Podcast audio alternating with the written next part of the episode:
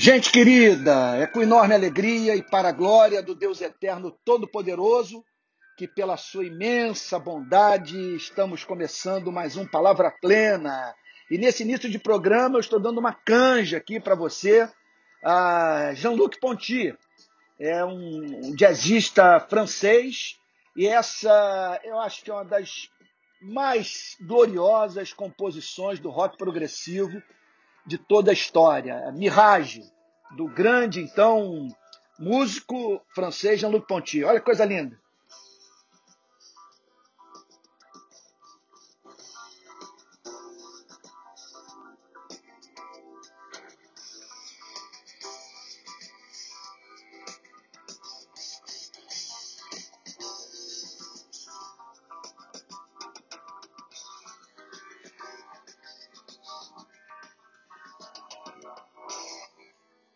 Gente querida, eu gostaria de chamar a atenção de todos é, nessa manhã para o texto que ontem eu levei para o púlpito da Igreja Presbiteriana da Barra, é, é João capítulo 19.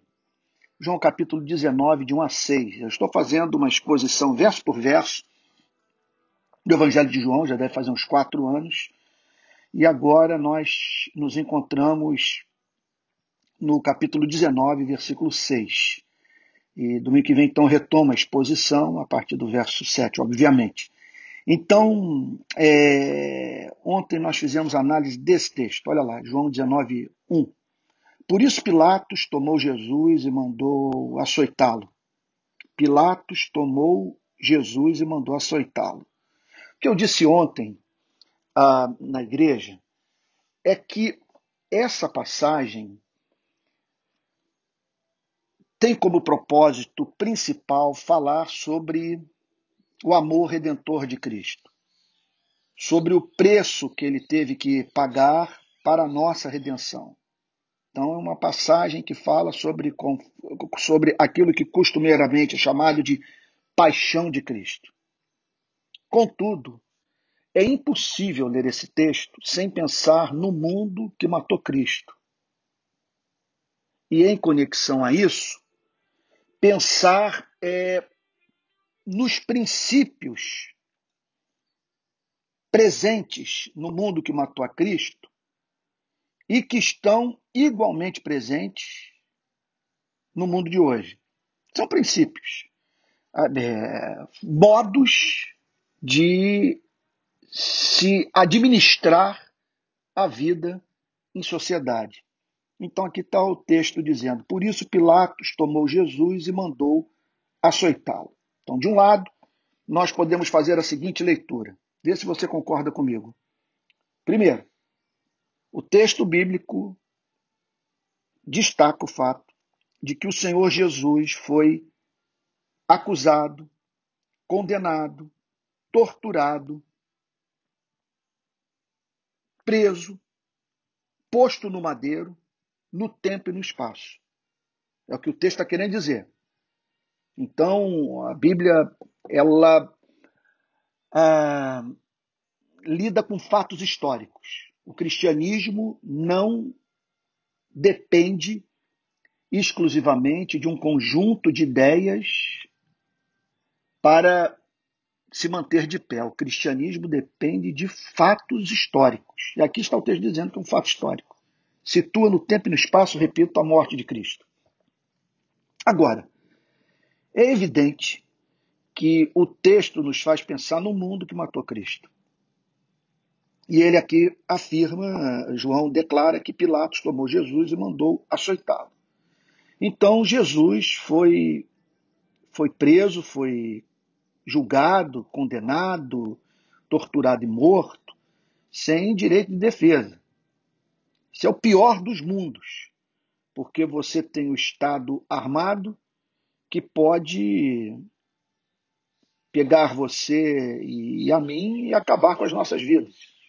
Então, o que eu ontem disse no púlpito da Igreja Presbiteriana da Barra é que, ao olharmos para esse texto, Pilatos tomou Jesus e mandou açoitá-lo.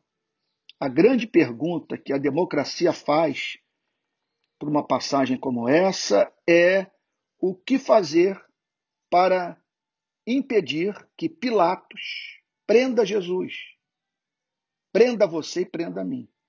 Nesse sentido, é importante enfatizar que é incalculável a ingenuidade de grande parte da sociedade da igreja quando, no que tange ao, ao tema do uso do monopólio da força por parte do Estado.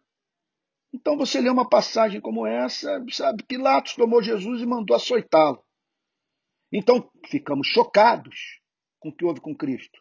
E aí então vamos assistir o, os filmes que retratam a cena da crucificação e comentamos uns com os outros. Olha que espetáculo de horror, olha a quantidade é, de, de sofrimento pela qual Cristo teve que passar. Olha que mundo horroroso, sabe? De, de, de prática do arbitrário, violação, portanto, de direito, atentados flagrantes à, santidade da vida humana. Agora, nós, o, que, o que nós ignoramos é o fato de que esse tipo de comportamento por parte da autoridade pública está presente no nosso país e no mundo. E a pergunta que a democracia faz é como neutralizar Pilatos. Esse é o ponto principal. Pilatos não pode ficar solto, armado, com um exército trabalhando para ele, sem ter quem o contenha, sem nada temer. Então, é, é, é arrematada hipocrisia nós olharmos para um texto desse e falarmos Pilatos foi cruel com Cristo. Pilatos foi covarde. Pilatos tomou Jesus e mandou açoitá-lo, que diz João. Mas o mesmo, quando é praticado diante dos nossos olhos em plena democracia, não conta com a nossa expressão de repúdio. Então você vê, por exemplo, um deputado federal é, celebrar a tortura, propor a reedição do AI-5, dizer que tudo que houve nos anos de chumbo foi uma maravilha para a história do nosso país, e pessoas, portanto, celebrarem, e no nosso meio, no chamado meio evangélico, é, o, o, que esse homem diz, o que, o que ele representa, e sair em sua defesa. É gravíssimo. Como também o presidente da República ir para a porta do Palácio do Planalto, participar de evento antidemocrático, com pessoas estendendo faixas que pedem o fechamento do Supremo Tribunal Federal e do Congresso Nacional. Então, é importante que, ao olharmos para esse texto, façamos a interpretação soteriológica. Esse texto fala sobre redenção. Esse texto fala sobre o cordeiro que foi levado mudo à presença dos seus tosqueadores, dos seus assassinos. Esse texto fala sobre expiação, sem a mínima dúvida. Agora, esse texto nos passa uma informação também. Que informação é essa? Que Pilatos, olha só, Pilatos, embora considerasse o Senhor Jesus inocente, mesmo assim, permitiu que ele fosse morto. Porque, apesar de Jesus, de Pilatos, considerar o Senhor Jesus inocente, permitiu que o Senhor Jesus fosse morto. Porque esse é um princípio que rege o mundo político. E para um ser humano se abstrair dessa ambição, dessa cultura política universal, requer uma firmeza de caráter que nós não podemos esperar encontrar em homens públicos. O que nos cabe é lutar para que o sistema seja o mais transparente possível e que o agente do poder público seja responsabilizado pelo que faz. Agora, você esperar integridade para que as coisas funcionem bem é um devaneio.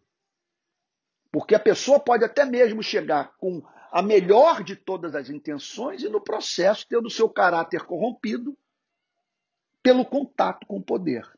Então está aí o texto dizendo: Pilatos tomou Jesus e mandou açoitá-lo, porque assim funciona o mundo da política. Pilatos não quer saber de princípios, não quer saber de, de valores. Pilatos não está preocupado com Deus, ele não teme a Deus. O que ele quer é se perpetuar no poder. O que Pilatos quer é não ter problema com César. Agora, se ele corre o risco de autoridades religiosas judaicas passar informação para Roma de que ele está permitindo que um líder revolucionário atue livremente no território da Palestina, ele se apavora. É a última coisa que ele quer. Então, se injustiças terão que ser praticadas para que Pilatos se perpetue no poder, que essas injustiças sejam praticadas. Então está aí o texto dizendo: Pilatos tomou Jesus e mandou açoitá-lo. Os soldados teceram uma coroa de espinhos. Isso é tortura. Isso é bullying. Isso é afronta à santidade da vida humana. Isso é, essa é a grande tentação das forças policiais no mundo inteiro, a prática de abuso de autoridade. Então perceba uma coisa, eu não estou forçando o texto. Ontem teve um momento da pregação que até me exaltei um pouco mais, por saber o que pessoas estariam pensando sobre a interpretação que fiz dessa passagem, repito, ontem no púlpito da Igreja Presbiteriana da Barra da Tijuca. O texto diz: os soldados teceram uma coroa de espinhos e puseram na cabeça de Jesus. O que eu estou dizendo é que a tentação de Pilatos é a perpetuação no poder é, é, é usar o poder em benefício próprio, punir aqueles que lhe fazem oposição, viabilizar os interesses econômicos daqueles pelos quais tem simpatia. Assim funciona o mundo da política. Agora, qual é a tentação do, dos que administram a segurança pública, dos detentores do monopólio do uso da força? dos executores dessa prerrogativa do Estado. Daí a tentação. Olha só, os soldados teceram uma coroa de espinhos e puseram na cabeça de Jesus, que é a prática de abuso de autoridade, a prática da tortura. Então, não podemos nos esquecer disso. Sabe, Jesus foi morto pelo mundo que ele condenou. E esse mundo que ele condenou e que o matou está entre nós. Não houve alteração na sua essência. Os seres humanos continuam caídos, destituídos da glória de Deus. Então, por um lado, eu olho para essa passagem e digo o seguinte: que amor sem medida, esse revelado por Cristo na cruz. E que se manifestou nas horas que antecederam a sua crucificação, quando ele suportou, como ovelha muda, toda a sessão de tortura pela qual teve que passar. Contudo, essa passagem está dizendo o seguinte: olhe para esse mundo. É para esse mundo que Deus está enviando a sua igreja. Não espere receber dele tratamento diferente daquele que Cristo recebeu. E se você tem, como cristão, meios políticos para transformar esse mundo, use dessas oportunidades dadas pela graça de Deus para que pessoas não passem nas mãos do Estado o que Jesus Cristo sofreu. Então essa passagem mostra o quanto que esse mundo precisa ser evangelizado. O quanto precisamos proclamar o evangelho para esse mundo caído e nós não devemos ter em nenhum momento vergonha de chamar o homem de pecador. Quando essa doutrina da pecaminosidade humana é corretamente compreendida por nós cristãos, nós somos movidos a pregar com desassombro sobre essa verdade central do Evangelho de Cristo. O Evangelho pressupõe que o homem é pecador. Quando nós a banalizamos, relacionando apenas a tabaco, a pornografia na internet, ou sei lá, uso de maconha, sexo antes do casamento. Veja, não estou dizendo que a Bíblia não tem o que falar sobre esses temas. Eu não estou dizendo que não haja nas Sagradas Escrituras uma ética para esse tipo de prática. O que eu estou querendo dizer é que quando perdemos de vista o cenário mais amplo, nós somos tentados a ver Deus como um, um, um Deus caprichoso, meticuloso, neuroticamente detalhista. Isso faz, portanto, com que tenhamos o anúncio do juízo de Deus como a ira de um ser descontrolado que pune pessoas pela prática de insignificâncias. Não é isso que a Bíblia ensina. A Bíblia fala que nós matamos pessoas, nós deixamos pessoas morrer de fome, nós exploramos pessoas, nós somos pecadores porque não sabemos amar. E aqui está o texto dizendo: também vestiram com um manto de púrpura. Alguém pegou alguma capa de algum soldado, talvez uma capa velha, colocou em Cristo, dizendo: olha, isso aqui também compõe a indumentária do rei. Primeira coroa. Em seguida, essa capa ridícula. E aí chegavam-se a ele e diziam: Salve, rei dos judeus, debochando dele, que ninguém acreditava que Jesus fosse o rei de Israel. E davam-lhe bofetadas.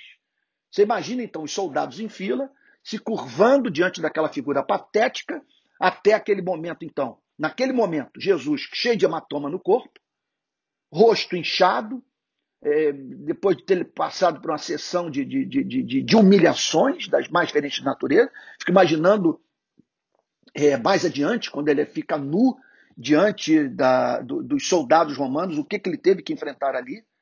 Então, é, ele passa por essa sessão de tortura terrível, e o verso 4 diz: Pilatos saiu outra vez e disse aos judeus: Eis que eu apresento a vocês para que eis que eu, eu o apresento a vocês para que saibam que não encontro nele crime algum.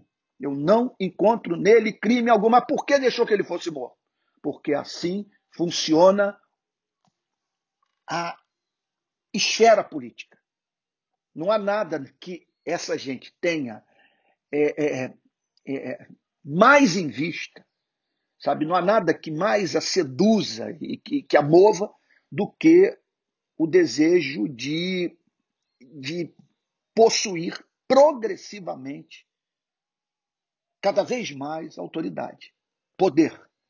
Então, eis que eu apresento a vocês para que saibam que não encontro nele crime algum. Então, Jesus saiu trazendo a coroa de espinhos e um manto de púrpura. Olha que problema epistemológico.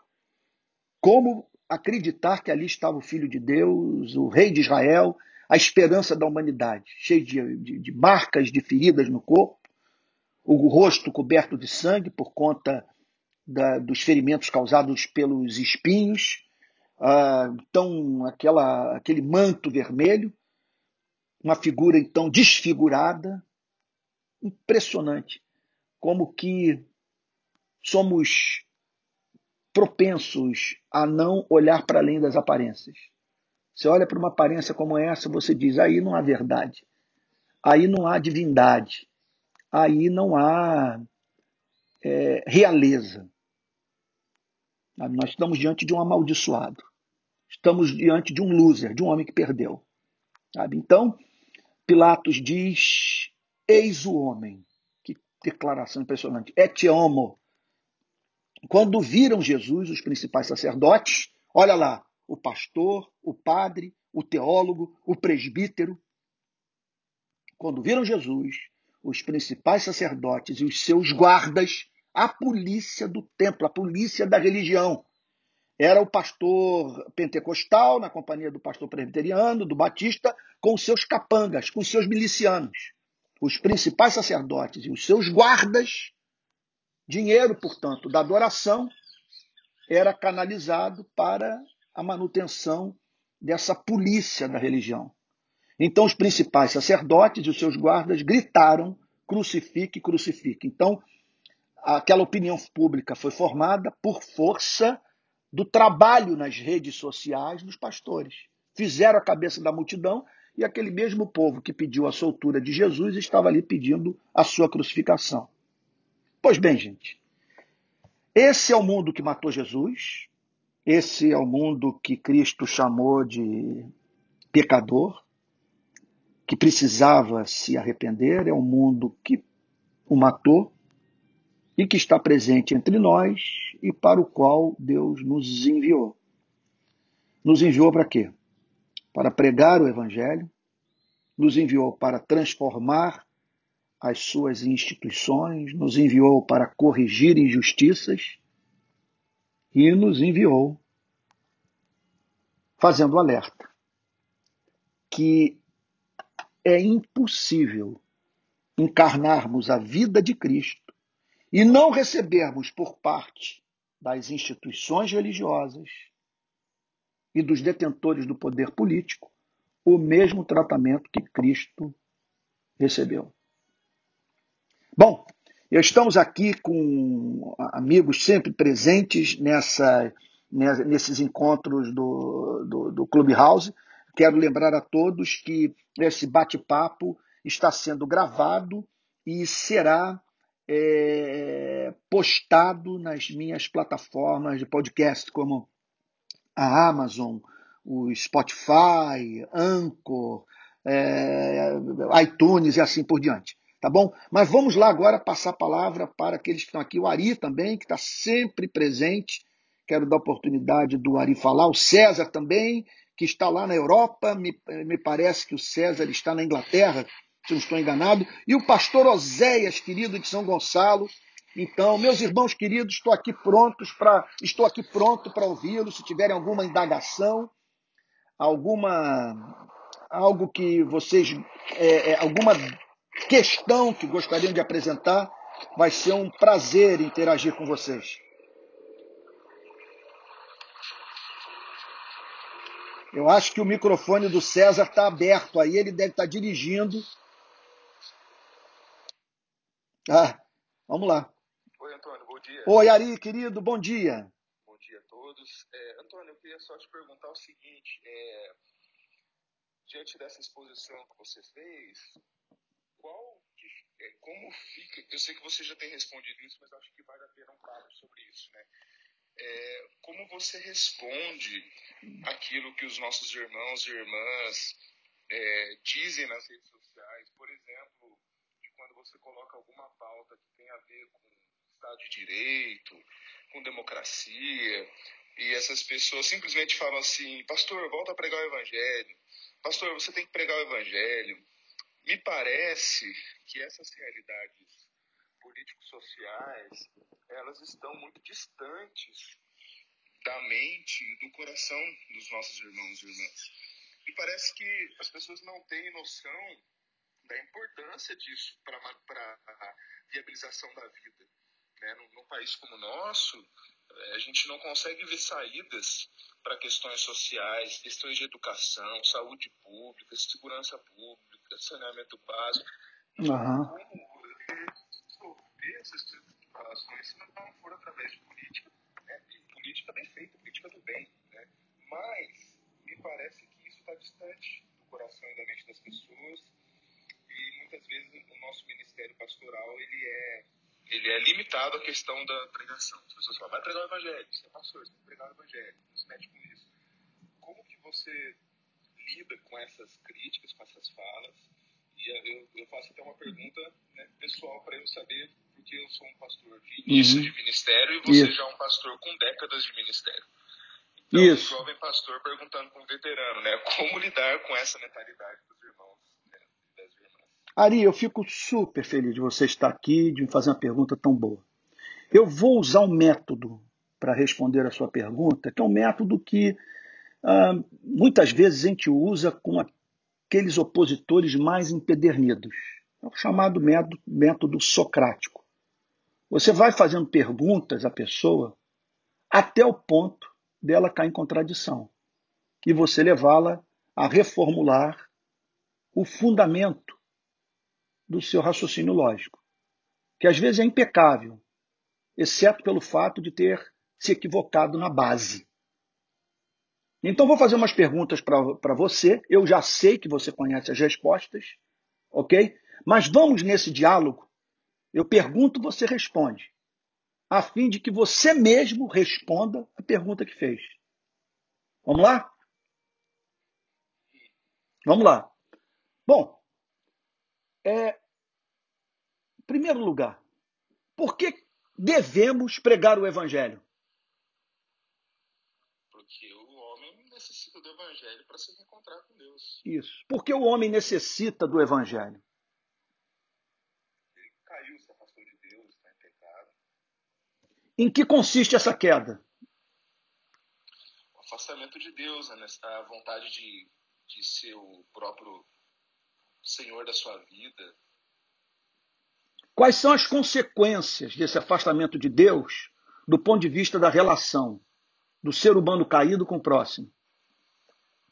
É, sendo, sendo o ser humano caído um ser egoísta, profundamente egoísta, né, apaixonado por si, que ama mais a si do que ao próximo e não ama a Deus e ao próximo, vamos dizer assim, ele se torna violento, maldoso, perigoso né, para o seu semelhante. Perfeito. Perfeito. É, quando o evangelho é pregado, ele é feito, a sua pregação é feita com qual objetivo? Vamos lá, deixa eu falar de uma forma mais simples, uma pergunta só. Qual é o objetivo da pregação do evangelho? Levar o, o ser humano ao reencontro com seu Criador, com seu Senhor, com, com Deus a que se deixa agora chamar inclusive de Pai. Pois é, quais são as consequências práticas desse encontro com o seu Criador? Ele vai mudar a sua relação com o Criador e vai, consequentemente, mudar a sua relação com o próximo. Oh, excelente. Bom, bom, é, sabedores do fato de que esse evangelho transforma a relação do ser humano com o próximo, o que cabe àquele que foi levado a crer no Evangelho fazer quando ele vê o próximo torturado, quando ele vê o próximo passando fome, quando ele vê o próximo injustamente atrás das grades. Ele, ele se sente profundamente comovido né, com a situação do seu próximo. Né? Ele não consegue se manter indiferente diante dessas injustiças, né? dessas... Isso é antivida é anti-manutenção da vida, anti, uhum. é, é, contra a construção de uma, de uma de um, de um contexto social adequado uhum. ao, ao, ser humano, ao homem criado em mais semelhança de Deus. Ele se incomoda com isso, né? Excelente. Nesse sentido, então, se ele tiver fome, o que, é que nos cabe fazer? Em primeiro lugar, né, tem que dar o pão. Se está com fome, precisa comer, precisa dar o pão. E, em segundo lugar, creio eu, tem que viabilizar modos dessa pessoa conseguir se, se, se promover sua própria manutenção também. Né? No primeiro lugar, tem que dar o pão. Se está com fome, não tem como comer. Ok. Agora, digamos o seguinte: que essa pessoa esteja privada do seu direito ao pão, do seu direito à liberdade, do seu direito à livre expressão, em razão do sistema político presente na sociedade em que ele se encontra. Você acredita, portanto, que o amor deveria levar o convertido a lutar contra esse modelo político que priva o homem do pão, da liberdade do direito de livre expressão? O que cabe ao cristão fazer quando o motivo do sofrimento do próximo é político? Sem dúvida, Antônio. É, se é o sistema que leva pessoas a terem a sua vida inviabilizada, a serem oprimidas, né, a não terem um pão, etc., sem dúvida nenhuma faz parte do, daquele que, que é convertido combater esse sistema que promove esse tipo de, de angústia. Né? Pois é, Ari, Ari as, as suas respostas foram excelentes. E eu sabia que eu não colocaria em, em saia justa, porque eu sei o que, que você pensa.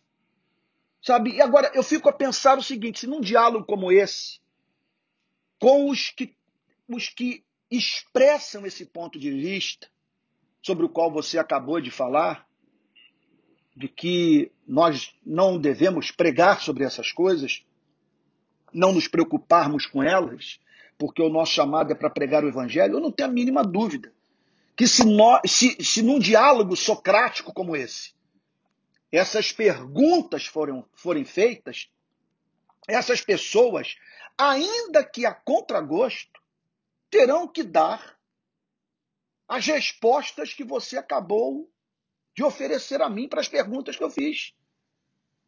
Porque é tudo muito óbvio.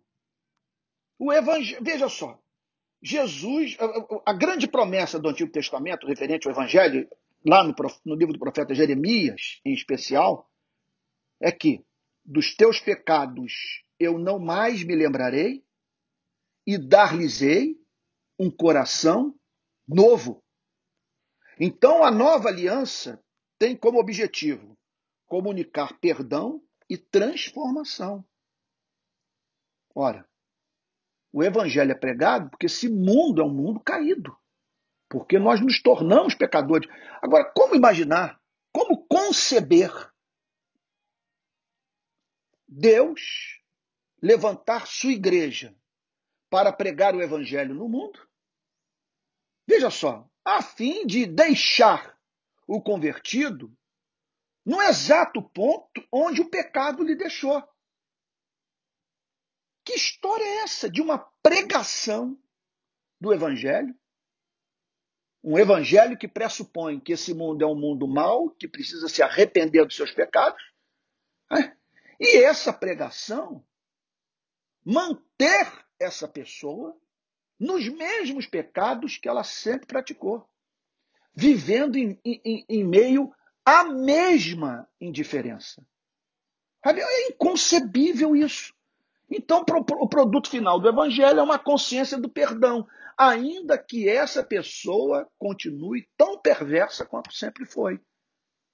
E é uma perversidade você ver a, a miséria e não se indignar, e você saber que a pobreza, a desigualdade, é, a fome, sabe, são subproduto de sistemas políticos. Sabe? Então, você olha para essa pandemia. Se nós vivêssemos no tempo dos nossos ancestrais, se voltássemos para aquele mundo que o Gênesis descreve, o mundo de Adão e Eva e seus filhos, nós ali estaríamos perante um planeta cujo acesso aos rios, às matas, às florestas, aos campos, aos animais, às árvores e os seus frutos, sabe? era permitido a todos. Era direito e privilégio de cada ser humano. Hoje, você já nasce num jogo jogado. Já está tudo dominado. Então você nasce e você não tem direito, sabe, a entrar é, é, é, é na terra que está ali diante dos seus olhos, poderia ser trabalhada por você, a fim dela você extrair o seu pão. Está tudo dividido. E aí então tá ali, está ali você, criado à imagem e semelhança de Deus, com um espírito que precisa de transcendência, mas de um, com estômago que precisa de pão. Eu não vejo como que alguém não possa considerar direito direito. Não é direito à busca, direito à posse. A esses bens sociais de homens e mulheres criados à imagem e semelhança de Deus, que nascem num mundo como esse, que já está tudo dividido. Então, eu olho, por exemplo, uma pandemia como essa. Hoje, matéria do Globo uh, dizendo sobre o empobrecimento da classe média, a quantidade de homens e mulheres de classe média que voltaram para a pobreza em razão da pandemia. Isso é um negócio chocante e que demanda, portanto, política pública. Porque esse mar de brasileiros é, de classe média que perderam tudo na pandemia, veja só, é, é, demanda política pública. Uma vez que essa gente não, não dispõe de recursos, ainda que disponha de força, não dispõe de terra, não dispõe de riqueza, não dispõe dos recursos dessa vida para sobreviver. Então, numa hora como essa, o nascido de novo tem que atuar politicamente, sem a mínima dúvida, a fim de que é, a fim de que os seres humanos, eu, me lembro de Locke falando sobre isso. Ele diz o seguinte: que nós não podemos conceber nenhum modelo de sociedade que nos remeta para uma vida pior do que aquela que vivíamos no estado de natureza, antes de nos organizarmos como sociedade. Nós nos organizamos como sociedade, elaboramos algo como o chamado Estado Democrático de Direito, porque viver no estado de natureza era uma miséria. Eu entrava no seu campo, sabe? E, você me recebia a bala, você entrava no meu, eu recebia a bala, mas aí você se associava a mais dez, e aí entrava nas minhas terras e pronto, e levava tudo e me tornava seu escravo. E, portanto, prevalecia a lei do mais forte. Aí nós olhamos um para o outro e falamos o seguinte: olha, isso é uma droga de sociedade mundo. Vamos nos organizar. Agora, como é que você pode sair em busca de uma organização desse caos que o remeta para uma vida pior do que aquela que você vivia no estado de natureza. O que seria uma vida pior do que aquela que você vivia sob o estado de natureza? É o mundo do desse deputado Daniel Silveira. É o mundo que está na cabeça do Bolsonaro. Porque quando você celebra fechamento do Congresso Nacional, fechamento do Supremo Tribunal Federal, quando você celebra as cinco meu Deus. Quando você celebra censura à imprensa, polícia do pensamento, o que você está dizendo é o seguinte: nós criamos um monstro chamado Estado, um monstro que. Eu, eu, quando eu olho para o Estado, eu sempre me vi a imagem, não sei porquê, daquela cena do King Kong. Se lembra da cena do King Kong, o, o King Kong com aquela moça, sabe, na sua mão? Eu me lembro assim: eu não posso permitir que o Estado é, é, é, faça comigo o que o King Kong fez naquele filme com aquela moça. Então, por isso que os movimentos de direitos humanos, historicamente, se levantam quando o Estado pratica a mínima violação de direito. Porque isso significa ele, ele sair da sua esfera. Isso significa abrir a jaula. Isso significa soltar o leão sabe? Uma fera.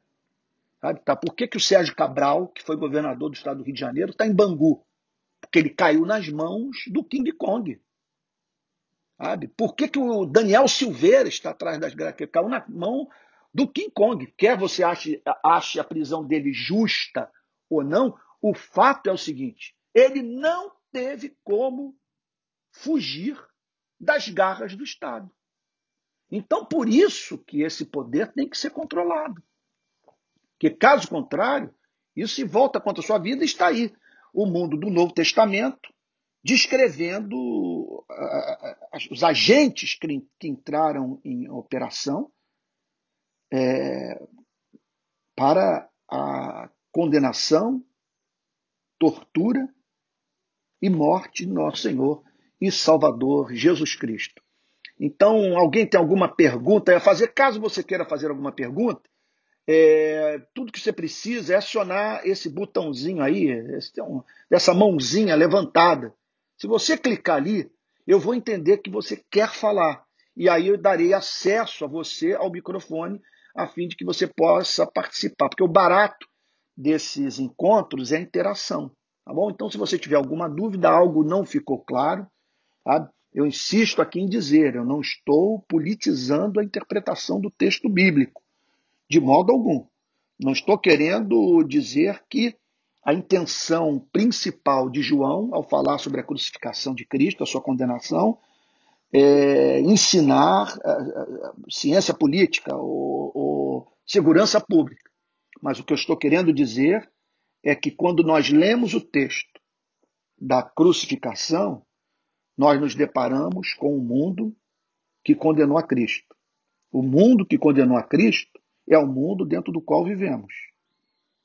As aparências mudaram, mas os princípios que operavam no primeiro século operam no século 21. E para este mundo, Deus nos envia, a fim de pregarmos o evangelho para ele, a fim de socorrermos as suas vítimas e mudarmos as suas instituições, se é que a palavra amor tem algum significado para as nossas vidas. Então, tá bom? Alguém quer falar alguma coisa?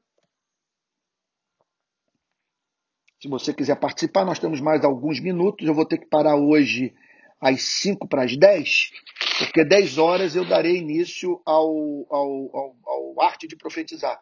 Nós vamos falar sobre a arte de pregar a Bíblia. Pois não, César? É, prazer, muito obrigado. Admiro muito o seu trabalho. Obrigado, César.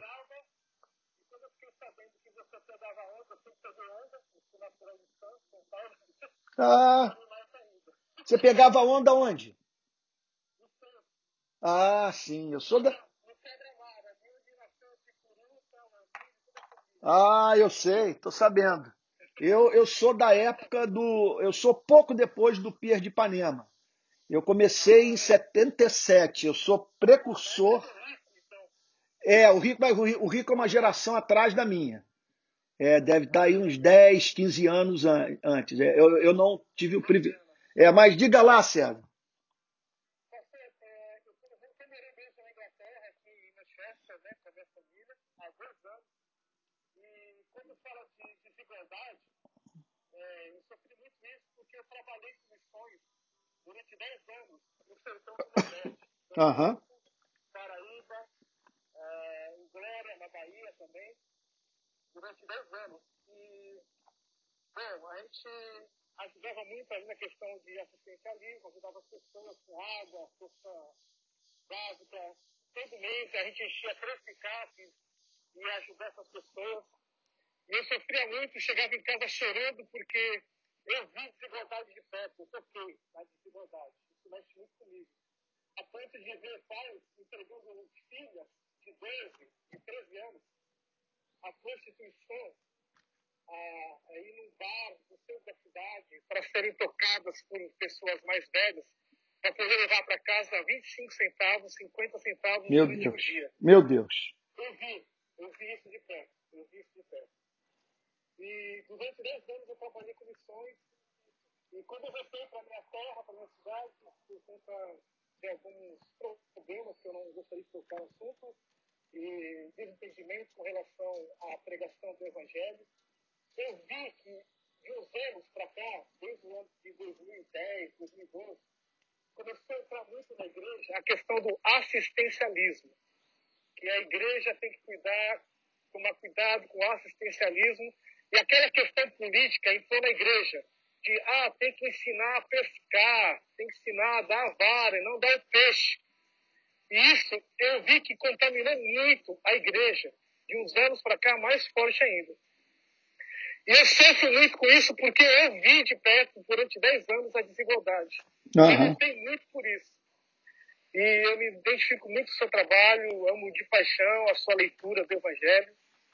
E durante todos esses anos, nós vivemos praticar, assim, lá na igreja onde eu, eu frequentava, no Nordeste.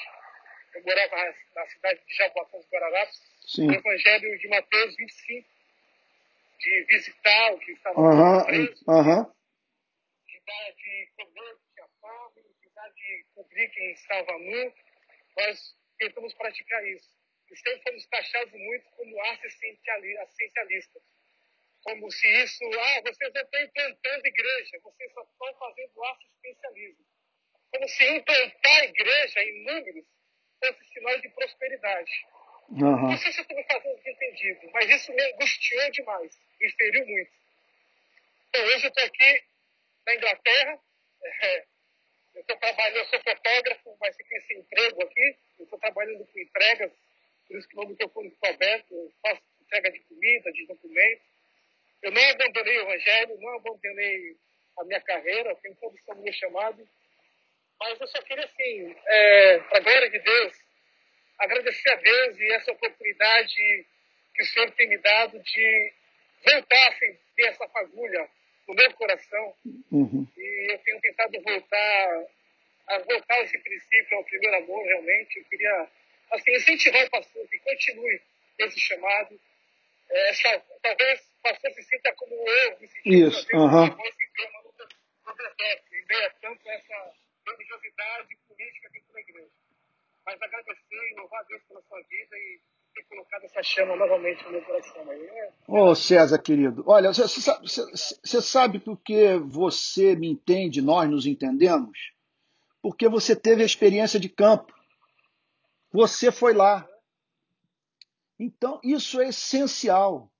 Ah, então, reproduzindo aqui as palavras do Frei Beto, a cabeça pensa a partir de onde os pés pisam. Você tem que ir lá. Então, outro dia, as pessoas me viram num, num acesso de fúria lá em frente ao Congresso Nacional, comportamento raro em minha vida. Em geral, sou uma pessoa muito contida. Eu não sou naturalmente calmo, mas eu, eu, eu, eu acredito que eu tenho uma grande capacidade de domínio próprio. Mas naquele dia, eu explodi. E filmaram aquilo, foi parar nas redes sociais e teve gente que se escandalizou mas porque eu estava fazendo uma manifestação em Brasília em favor da prorrogação do auxílio emergencial. E antes do ato público, em frente ao Congresso, eu havia visitado umas quatro, cinco favelas no Rio de Janeiro, entrado nos barracos, entrevistado pessoas que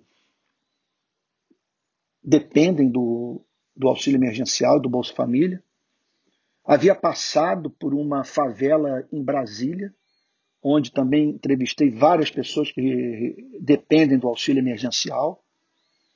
E por volta de duas e meia da manhã, enquanto preparávamos a instalação, a polícia chegou e pediu para que desmontássemos tudo, impedindo-nos, portanto, de dar voz ao pobre. Eu fiquei indignado. Agora, é uma indignação que somente será objeto do, do julgamento humano, é, se você não passou pelo que eu passei, se você não esteve lá, se você não viveu na carne o que eu vivi. Então, você chamar de assistencialismo, o, atividade missionária que visa melhorar as condições de moradia, facilitar o acesso ao pão, é, melhorar, aperfeiçoar as condições de trabalho daqueles que são objeto de seu amor missionário, você chamar isso de assistencialismo é uma iniquidade. Sabe? E a tentação que passa, a tentação que você deve resistir, é de dizer: Senhor, permita que essa pessoa caia de cama, que ela passe fome, que ela experimente o desemprego, que ela perca tudo para ela deixar de considerar que pimenta nos olhos dos outros é colírio, aqui usando o português popular. Então, não é assistencialismo, isso é amor. E quando. Só que chega uma hora que o dar o pão é frustrante. Embora continue a ser visto como essencial, nos frustra pelo fato de sabermos que não estamos atendendo a demanda real. Estamos socorrendo uns poucos de uma forma muito imperfeita e deixando um número incontável de pessoas é, entregues à misericórdia incerta da sociedade e indiferença do poder público. Então, é, foi o que eu vivi aqui nessa, nessa pandemia. Estamos vivendo quando o Rio de Paz, que é a ONG que eu presido, foi às ruas pedir pela prorrogação do auxílio, o que eu recebi de mensagem dizendo que isso era tarefa da igreja, que não é, não é, não é dever do Estado fazer esse tipo de coisa. Aí eu fiquei pensando, meu Deus do céu, quem inoculou na cabeça dessas pessoas essa mentira satânica? Porque, em primeiro lugar, nós temos lei para isso capítulo 2, no artigo 6 da Constituição Federal, que trata dos nossos direitos sociais, a Constituição obriga ao Estado a socorrer os necessitados, os desamparados. Então, isso é dever do Estado. Agora eu fico a pensar quantas igrejas estão preocupadas em socorrer os mais de 14 milhões de brasileiros desempregados. Quantas estão é, enviando cesta básica para as favelas, para o sertão, para os ribeirinhos da Amazônia. Eu sei que algumas, mas poderíamos dizer todas, a maioria, e se todas se mobilizassem para ajudar esse mar de despossuídos, haveria recursos para, para fazer o pão chegar à mesa de quase 70 milhões de brasileiros, porque o auxílio emergencial permitiu que esse plano de seguridade social atingisse cerca de 70 milhões de pessoas. Se pensarmos em termos dos beneficiados de modo direto e indireto, chegamos a 119 milhões de pessoas onde montar, onde montar um, um planejamento para uma ação voluntária como essa por parte de igrejas cujos pastores não conversam uns com os outros.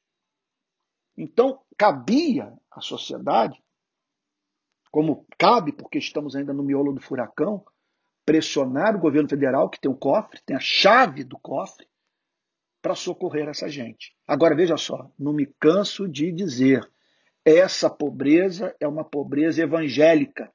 Nas minhas andanças pelo Brasil, estou falando, de, eu não vivo do gabinete para o púlpito, do púlpito para o gabinete. Eu tenho percorrido o país. Nas minhas andanças, é nítido o fato de que os evangélicos estão entre os mais pobres da nossa nação que hoje essa é uma pobreza de natureza especialmente pentecostal. Você entra no barraco na Amazônia, você entra no barraco no sertão, ou nas favelas do Rio de Janeiro, e você vê a Bíblia é, na mesa da sala, o hino evangélico tocando na rádio, e a pessoa chamando você de irmão, e dizendo glória a Deus, amém, louvado seja o nome do Senhor. E aí você pergunta, você é crente, e o que você ouve é que está ali diante de alguém que pertence a uma igreja evangélica. Então hoje, o auxílio emergencial é socorro prestado à própria igreja. À própria igreja. Eu estive numa cidade do interior do Rio Grande do Norte o pastor pentecostal virou-se para mim e disse a seguinte coisa: Pastor, minha igreja é mantida pelo Bolsa Família. Todos os membros recebem Bolsa Família e dão dízimo. Sabe? É isso, gente. Gente querida, eu vou ter que parar por aqui, porque eu vou começar 10 horas um bate-papo sobre pregação. Então, se você quiser participar, é muito bem-vindo. 10 horas eu começo aqui pelo Clubhouse uma conversa sobre a arte de pregar a palavra de Deus. Tá bom? Que Deus o abençoe muito. Muito obrigado pela sua presença e até amanhã, às 9 horas da manhã, aqui pelo Clubhouse. Tá bom? Beijão. Que Deus te guarde.